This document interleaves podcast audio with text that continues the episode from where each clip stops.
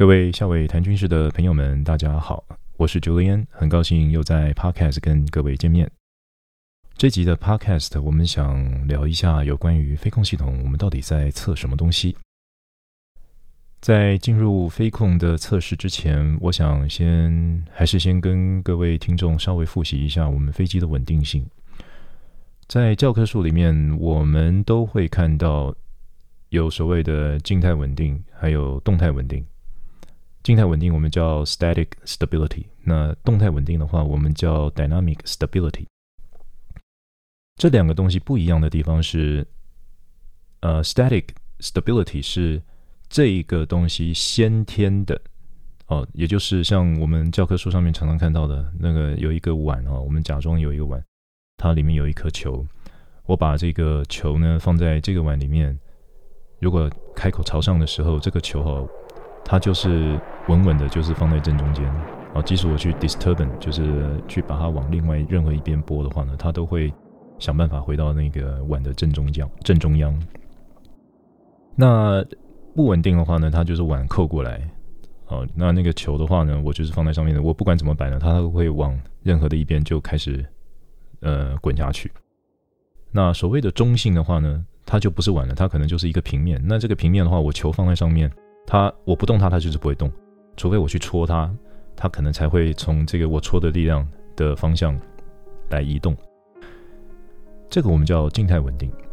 呃，像现在有很多的呃 Advanced Jet Fighter 啊，就是所谓的自从 F 十六开始哈，我们的新一代的战机，大部分的设计呢都是朝向所谓的静态不稳定的方式去设计，因为它可以增加这个。Maneuverability，也就是它的升力中心哈是在重心的前面。我在做俯仰的动作或者在转弯，它的呃增加转弯率的这一块来讲的话呢，飞机又会非常非常的 agile，也就是说非常敏敏捷。在这个空战来讲的话呢，我们多少可以借由这个敏捷的运动性，获得一些优势，精湛缠斗的优势。但是，既然我们都知道哈，这个飞机已经是属于不稳定的，那我们要怎么样让它变成稳定呢？这个我们就要谈论到另外一个话题，我们叫做动态稳定，叫 dynamic stability。静态稳定性是先天的，dynamic stability 动态稳定呢是后天的。后天的东西呢，就是靠人人为了。它的解释是这么说哈，就是它的 initial tendency，也就是它的最初始的。态势是不是回到 stable 的状态？像刚刚我们看到，诶，这个我举的例子，好像一个最常见的就是教科书是一个碗嘛。那我丢了一颗球在这个碗里面，它的如果说我今天我把球放在碗边，它的球呢一定会往中间滚，然后滚一滚呢，它可能就会有一些摆荡，然后摆荡摆荡摆荡以后呢，它回到这个碗的最底下。当我把这个球放在碗边，然后呢，它开始往这个碗的中间开始活动的时候，开始滑动的时候，这个我们就叫 initial tendency，就是最初始的状态。只要呢，我们在 initial tendency 它能够是属于回到稳定的这个状态的话呢，我们就叫它 dynamically stable，好，dynamically stable，呃，也就是所谓的动态的呃稳定了。那如果说今天呢，我的设计哈是这个，呃，我要让先天不稳定的飞机，我们要做一个飞控系统，我们就要把它做成 dynamically stable stable。当我这个飞机哈这个脱离了稳定的状态，比方说像我们讲的这个升力中心在重心的前面，我任何的一个 disturbance 好驾驶杆可能一带，或是呃这个方向舵可能稍微一蹬呢。它可能就会增加很快的增加俯仰率和偏侧率，这个时候我的飞控系统呢，我就要及时的去介入，介入到这个能够呃让这架飞机哈能够安全的控制的范围之内，这个我们叫这个我们就叫飞控系统的一个主要的功能。那可是呢，我们现在有个问题哈，我们都知道这个飞机啊，它并不是。我们讲的那个一次的一次方程式的这种运动，当我们在研究这个飞机的，我们讲 six degree of freedom 啊，我们讲的牛顿运动定律里面的六自由度的牛顿运动定律来看，大概只有滚转是这个一阶微分，可是呢，俯仰和那个偏侧的话，我们都是二阶微分。那二阶微分它的特性呢，就是它会产生摆荡。当我进入呃，当我做了一个输入的时候。好，就像我刚刚讲到的，如果我今天在一个圆的碗里面，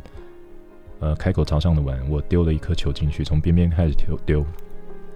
它就会开始往这个呃碗的中间跑，但是呢，它还会 overshoot 一点点，就是到另外一边去。等到它的能量呢到了某一个程度了以后呢，消失的差不多了以后，就是所谓的动能换成位能之后，然后它又摆荡回来。那剩余的这些能量呢，会让它一直不断的在碗里面哈这样。这样就像钟摆一样晃晃晃晃到最后能量没有了以后呢，它停在中间。那这个东西我们就要做这个二阶微分的特性啊，它就是会有一些 oscillation。但是这些 oscillation 的话呢，有三种情况哈，一种就是呃 convergent、divergent 还有 neutral。一个一种的就是放大哦，就是这个震荡呢开始慢慢一点一点啪啪啪啪啪一直就开始变大了。那另外一种的话是收敛型的。好，它就是震荡的话呢，就跟那个碗里面的那个球一样的，我荡荡一荡荡一荡，它的能量有损耗，损耗到最后它不会动了，它就定中。另外呢，还有一种叫 neutral，就是它的摆荡与摆幅，就是永远都是固定在那边，它不会变。那这个情况呢，我们 在飞控研在研发飞控的时候呢，我们都会在这个飞机的这些气动力的模型哈，丢到电脑里面去算。去估算它，如果说我今天做了一个 disturbance，也就是说，我会输入一个 doublet 或是呃一个 pulse 或是一个 step 的输入呢，然后看一看我这个模型哦，它会有什么样的呃回馈？为什么要这个 disturbance 呢？是我们很在意在意的就是，当我飞这架飞机，我进入了这一个状态，因为我们都知道，我们操作绝对不是那种很柔和、很平顺、很线性的。因为有的时候呢，我们在操作的时候，一定都会有一些突发的状况嘛。然后，而且我我我们还有一个东西哦，各位可能要稍微了解一下，我们的驾驶感哦，它事实上呢，它是有一个区间的，它是有一个 gap。呃，而且它是有一个 dead area，呃，dead zone，我们就有有一个范围里面呢，事实上你在输入的时候哈，这个驾驶杆你在摇它哈，事实上飞机是不会动的。为什么？因为我们就是要做一些基本的 protection。可是呢，当你开始动这个驾驶杆了之后呢，它不一定是呃一个很平顺的从零零伏特，然后零点一伏特、零点二伏特这样上去，它可能就是一跳可能就跳到零点二或零点三伏特，中间会有一个 gap。那这个 gap 的话呢，我们在某些程度来讲，它就等于是一个什么一个 step input。这个 step input 的话呢，我们就要看它，当我做了这个一个电瓶输入，比方说我从零伏突然输入成一伏特的时候呢，我就要看这个飞机哦接受到这个讯号，它会有什么样的回馈，而且是短时间之内，可能大概就是两三秒之内的回馈。为的是为的是就是希望能够看一下这架飞机的它的震荡。它是不是属于收敛型的震荡？震荡都难免都会哈，一定会有的。只是说我们要怎么样去设定这个阻尼，阻尼的这个百分比。一般来说，我们的 fighter 通常阻尼设的都会很高，基本上不太可能会让飞机哈有这个第二次的那个震荡。通常我们一一旦刺激这个飞机以后，我们都会产生一个正弦波的震荡，然后慢慢慢慢的收敛，在。这个规范的手册里面的话，尤其是 fighter 哈，它大概阻尼哦，大概是已已经到高到零点九了。所以这个零点九的观念哈，我们大概要稍微建立一下。大概就是当我输入的时候呢，可能就是一个 sign 呃一个 peak，然后接下来就是平了，它不会再进入另外一个那个呃另外一个正弦波的波形。如果再多了一个正弦波的波形的话，在我们来飞行的飞车来讲的话，它就是一个问题。我们就要想办法去 suppress。去找出它的问题，然后呢，看看到底是我的 frequency 有问题呢，还是我的那个阻尼系数有问题，然后我们再去想办法调。可是这些哈，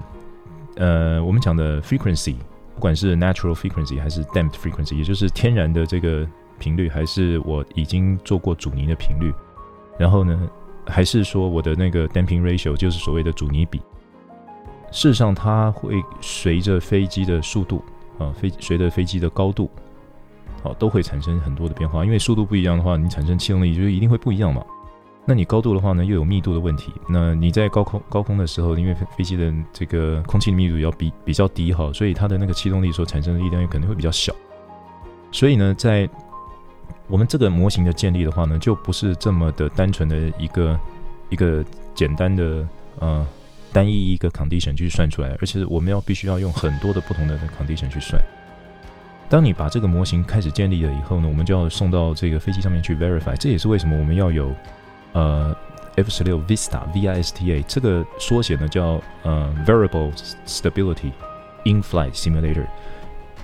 Variable Stability 就是这架 F 十六呢，事实上它它是可以调整它的 stability 的。哦，它就是依据呢我地面上面我所做的模型，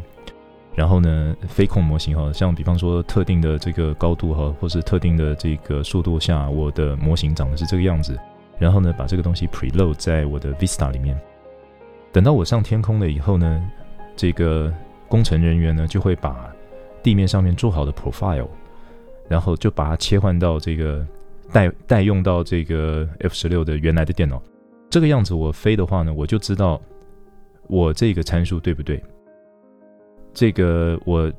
所有的驾驶杆的杆量所输入的东西所。break 它的那个 stable 的状态是长的是什么样子？然后呢，它的 disturbance 我输入了之后呢，它会是长的什么样子？然后我们在空中 verify，因为我们现在有一个很大的问题就是，呃，地面的模拟系统啊，它很难去模拟真正的这个飞机的情况。我会这么讲呢，是因为我们在飞行的时候是一个 close loop 的状态。飞行员哈，事实上他会在这个飞机的飞操的 loop 里面。飞机它有飞机的这个 open loop 的特性。所谓的 open loop 的特性的话，就是我手手脚松开驾驶杆，然后呢，我只不过是做一个 disturbance，也就是做一个简单的输入。我们看看这个飞机会有什么样的反应。但是呢，当你这个飞行员哈开始握驾驶杆的时候呢，它就产生了所谓的 close loop 的问题。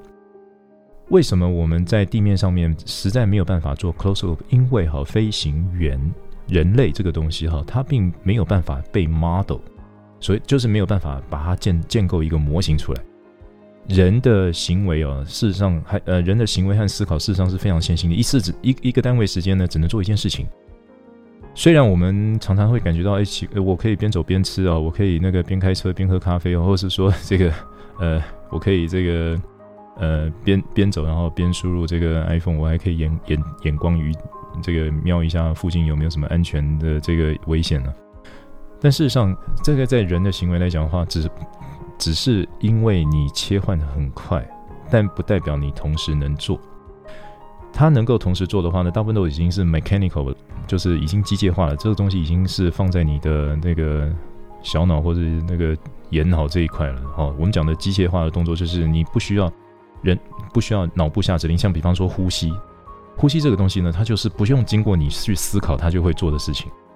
哦，或是说像这个心跳这个东西哦，它完完全全是这个 autonomous，是完全自动的。这个东西你可以说是完全平行工作。可是呢，当你要从事会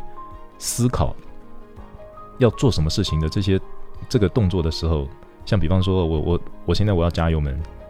我现在我要带杆，我现在要像。某个地方压杆，还是我要去底舵，还是我要手要去按哪一个 button，哪一个按钮，要去开关哪一个开哪一个东西？这些动作你必须要经过脑部思考的这些事情的话呢，它会变成呃，我刚刚讲的一个单位时间只能做一件事情。就是因为如此，飞行员是最难 model 的，因为呢，你的前后顺序，你的切换，好像我我举个例子，好像。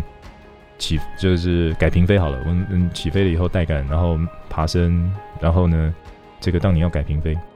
那请问这个你会先收油门还是先推头？我想每个人的手法都不一样，可能有人觉得，哎，我同时推头，同时收油门，或是说，哎，我我可能速度有点低，那我可能要先稍先稍微推点头，然后加了速了以后，我再把油门收回来，或者是说，哎，我发现我爬升的时候，哦，速度有点大，我可能会先收油门，然后再慢慢把头对。头头推下去呢，就用剩余能量哦去爬到你想要的高度以后，你再改平。所以在很多的情况下，事实上人的思维模式、思考模式，事实上会根据你当时的情况呢所不同，而且会有决不同的决定。这个东西呢，在地面上面的电脑呢是没有办法去建模的哦，人的行为是没有办法建模，所以在地面上面，即使你可以模拟的出来 open loop，就是飞机的天然特性哈，就是我人没有去操控它的非常天然特性。这个时候你在天空的话，你就要想办法把人放在里面，然后去看一下，当我在操作这架飞机的时候，这个飞机它会有什么样的 response 哦，因为我在前一集我有特别讲过。每一个 pilot 都想当 damper，你的飞机哈，任何的动作做出来以后呢，只要这个飞机回馈不是我想要的，我就会想要去 suppress 它。像比方说哈，这个假设我今天我飞了一架飞机，我完全不熟悉它的性能，结果我带杆起飞离地，我就发现我的这个飞机哈产生了一个非常非常大的 pitch rate。这个时候，我想任何的 pilot 都会应该会 surprise，然后呢想办法就是把这个这个俯仰率哦稍微。调就是把它降低俯仰率，然后呢，把它的那个机头哈能够稳定在某一个地方，让它不要再恶化。所以每个 pilot 都会想要去当 damper。那既然人没有办法在模型里面，我们就必须要想办法把人放在这个飞机上面去测什么呢？测它的，当我我的飞机操作它，然后呃看看这个飞机的回馈。如果说它今天的回馈不好，当我这个 pilot 要去 suppress 它的时候，会不会变成 convergent，还是变成 divergent？也就是所谓的看它这个东西呢，会不会收敛，还是变成放大？一般来说哈，一般来说，像我们现在在地面上面写好的这些 program 啊，基本上呢，哦，它都会让这个飞机，就是我刚刚讲的这些 disturbance 呢，哦，变成这个。这个 convergence 就是慢慢慢慢的收敛，只是说你收敛的时候，你要多少个 sine wave，你要有多少的这个坡啊，你要摆荡多少次，回到回到这个 neutral point，you don't know。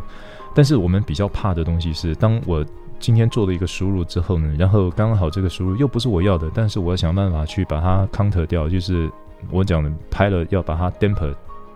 呃，当成 dam damper 然后 damp out。如果因为这个样子产生了这个这个 divergent 的话呢，也就是所谓的扩散的状态的话，哦，那真的就是很糟糕的一件事情了。因为什么？因为呃，飞机的就会接接下来就会产生很多的那个失控的问题了。这是飞控系统为什么要人上去测的最重要的原因哈。那除了这个之外呢，我们飞控系统我们也要测那个 aeroservo elasticity。Aeroservo elasticity，它的我们把它分成中文的话呢，就是空气动力，然后这个伺服伺服器，然后呢，elasticity 是那个那个飞机的那个弹性啊。我们都知道，事实上飞机这个东西啊，它并不是一个钢体，它是一个弹性体，而且它真的会在飞机上面啊，飞机真的还是会有有一点点扭曲哦，那个然后这样会弹哦。如果各位有这个做过大型客机的话，这个。呃，看那个飞机越大，然后翅膀越长，你会发现，哎，奇怪，为什么这翅膀啊，在比较乱流的时候，这个飞机都会弹哦？这是很正常的现象哈，因为因为飞机它本身不是钢体，它是弹性体。那我们为什么为什么要去看这个 ASE 呢？为什么这跟跟飞控又有关系呢？好，我们都知道，在这个工程里面，我们这个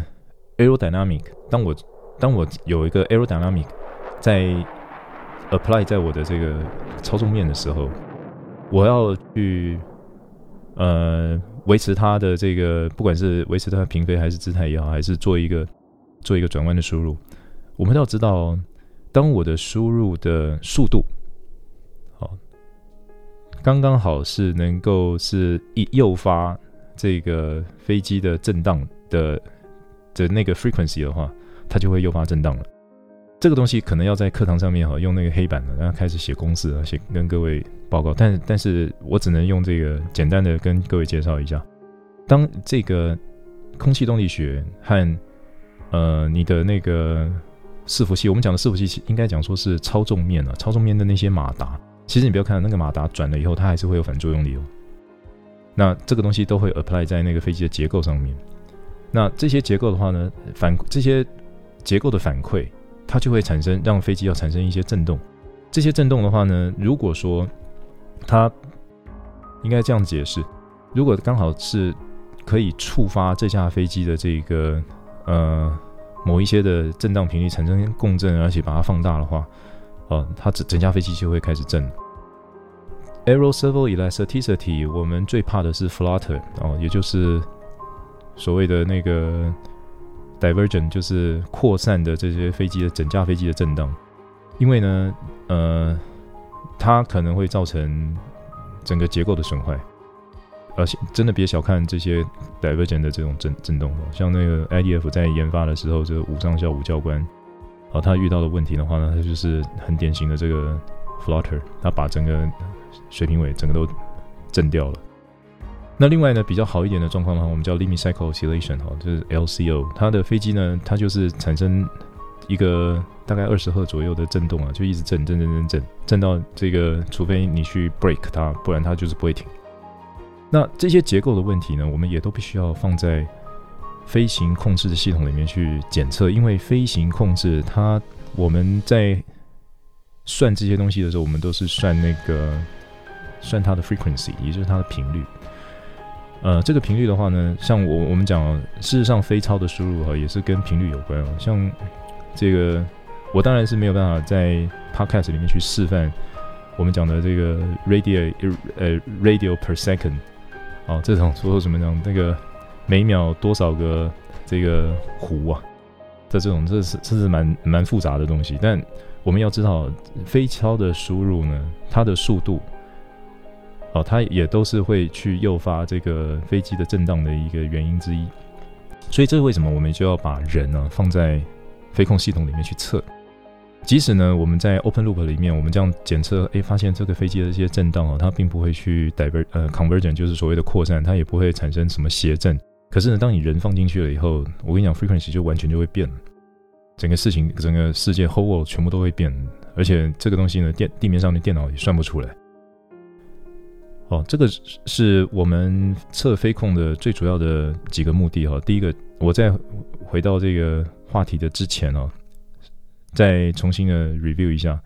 飞控最主要的目的呢，是要看我这架飞机的那个当人